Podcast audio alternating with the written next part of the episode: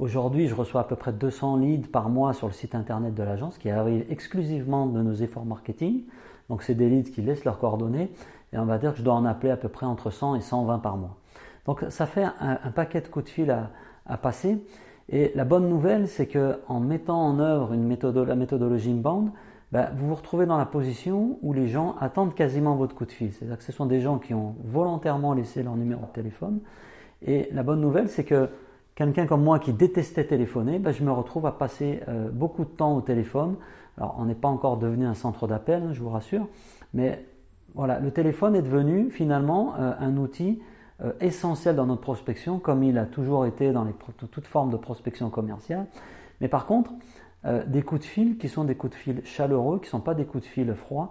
On parle de warm calling par opposition à du cold calling. C'est-à-dire qu'on essaye de créer au cours de ces coups de fil, de ces premiers euh, appels que vous allez avoir avec un prospect, ben, on essaye de créer euh, cette relation de confiance qui va vous autoriser à aller plus loin dans le process de vente. Tout ça, c'est ce qu'on appelle le connect call. Et c'est une étape qui est cruciale dans votre cycle de vente si vous décidez de mettre en place la méthodologie inbound.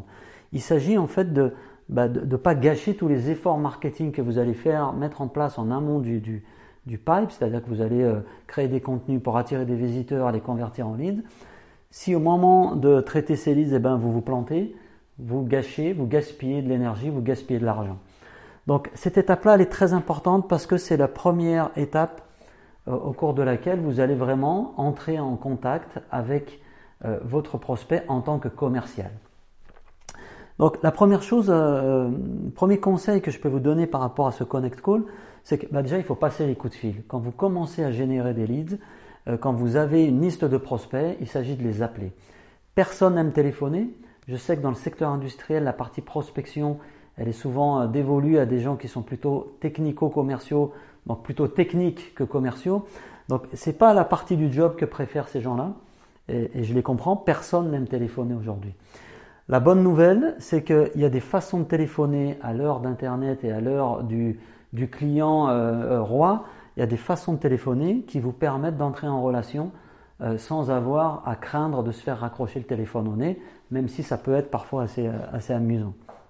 Donc la première chose, c'est qu'il faut téléphoner. Donc réalisez, constituez-vous des listes de prospects.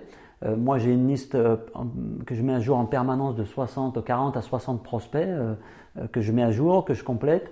Euh, que je m'attribue des tâches et j'essaye de passer au moins une dizaine de coups de fil par jour avec l'objectif d'avoir au moins six prospects chaque jour au bout du fil. Ça veut dire qu'il faut que je les ai vraiment au téléphone. Donc prenez le téléphone, mettez en place des séquences pour décider du nombre de coups de fil que vous passerez un prospect avant de laisser tomber. Mais si vous ne prenez pas le téléphone, il ne se passera rien à la fin du pipeline commercial. Donc ça, c'est certainement la chose la plus importante. Pick up the phone. La deuxième chose, c'est qu'avant de prendre le téléphone, eh bien, vous avez aujourd'hui un certain nombre de possibilités pour éviter de passer pour un bon vieux commercial quand vous allez prendre le téléphone. Ce que je veux dire par là, c'est que si vous téléphonez à quelqu'un et que votre, euh, les, cinq premières minutes de votre call consistent à raconter votre vie ou à dire qui vous êtes ou à dire ce que vous vendez sans même vous intéresser au prospect, ben vous avez foiré complètement le call. Donc il s'agit de faire ses devoirs, donc faites tes devoirs avant de téléphoner, euh, moi, je me le suis écrit en gros euh, au-dessus de mon ordinateur et au-dessus de mon téléphone. Et j'essaye, en tout cas, au moins pendant 5 minutes, avant chaque coup de fil, d'essayer de comprendre qui est la personne que j'appelle, quel est son poste. Je vais visiter son profil LinkedIn. J'essaye de voir un petit peu si j'ai pas un point d'accroche. Et j'essaye de paraître le plus humain possible. Je vais y revenir dans quelques instants. Donc, si vous avez euh, collecté des informations sur ces prospects, c'est plus facile d'entrer en relation et vous passerez moins pour un commercial. La bonne nouvelle, c'est que si vous utilisez en plus des outils euh, des outils d'optimisation des ventes ou des outils d'aide à la vente comme ceux que propose HubSpot, ben vous allez même savoir ce que la personne a visité sur votre site, ce qu'elle a téléchargé, ce qu'elle a ouvert comme document. Et ça, ça vous donne aussi une information qui est assez intéressante puisque vous allez pouvoir adapter votre discours par rapport à ses recherches et à sa visite sur votre site ou à son profil. L'autre chose, c'est quelque chose que euh, je ne suis pas en train de respecter à l'instant même où je vous parle, parce que je me rends compte que je parle beaucoup.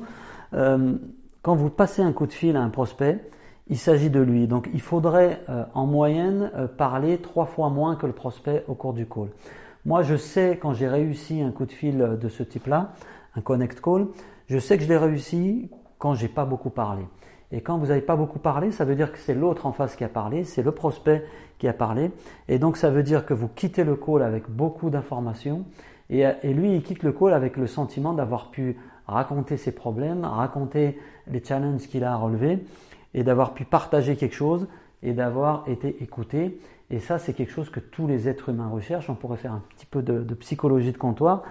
Donc si vous essayez de vous forcer à faire des pauses au cours de votre coup de fil, qui va durer entre 10 à 15 minutes, hein, un connect call ça ne doit pas être très long, bah, commencez à vous dire et, trouver des petites astuces pour le faire, serrer une, une petite balle de tennis en même temps que vous téléphonez, pause, pause, pause. Essayez de casser le rythme, d'apparaître comme quelqu'un de posé en fonction de qui, vous avez en face, en face de vous, en tout cas au bout du fil, ça va permettre peut-être d'instaurer une sorte de climat de confiance et une relation de sérénité dans votre coup de fil. Et enfin, la dernière chose, il s'agit de relations humaines. On est sur du human to human. Donc, faites tout pour éviter d'apparaître comme le bon vieux commercial en train de lire son pitch.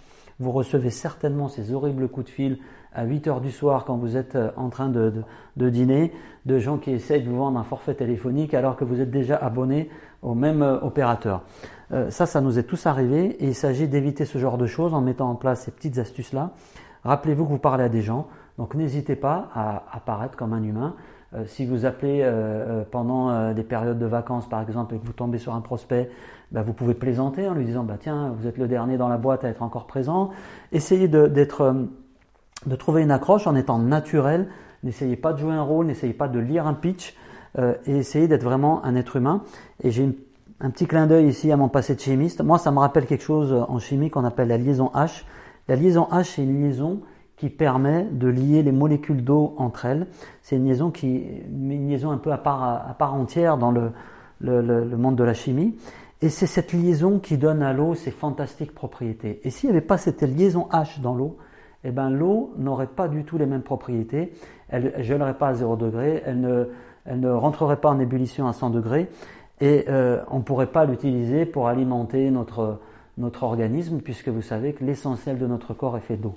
Donc voilà, c'est un petit parallèle parce que ce H là, il est vraiment très très important et c'est un truc que vous devez vraiment essayer de garder à l'esprit. Quand vous passez un coup de fil, quand vous entrez en connexion, vous allez appeler quelqu'un, essayer de vous comporter comme si cette personne euh, vous aviez vraiment envie de la connaître et que euh, ça vous plaît de l'avoir au bout du fil et que vous avez vraiment envie de l'aider. Parce que la règle d'or, c'est ça, human to human. À bientôt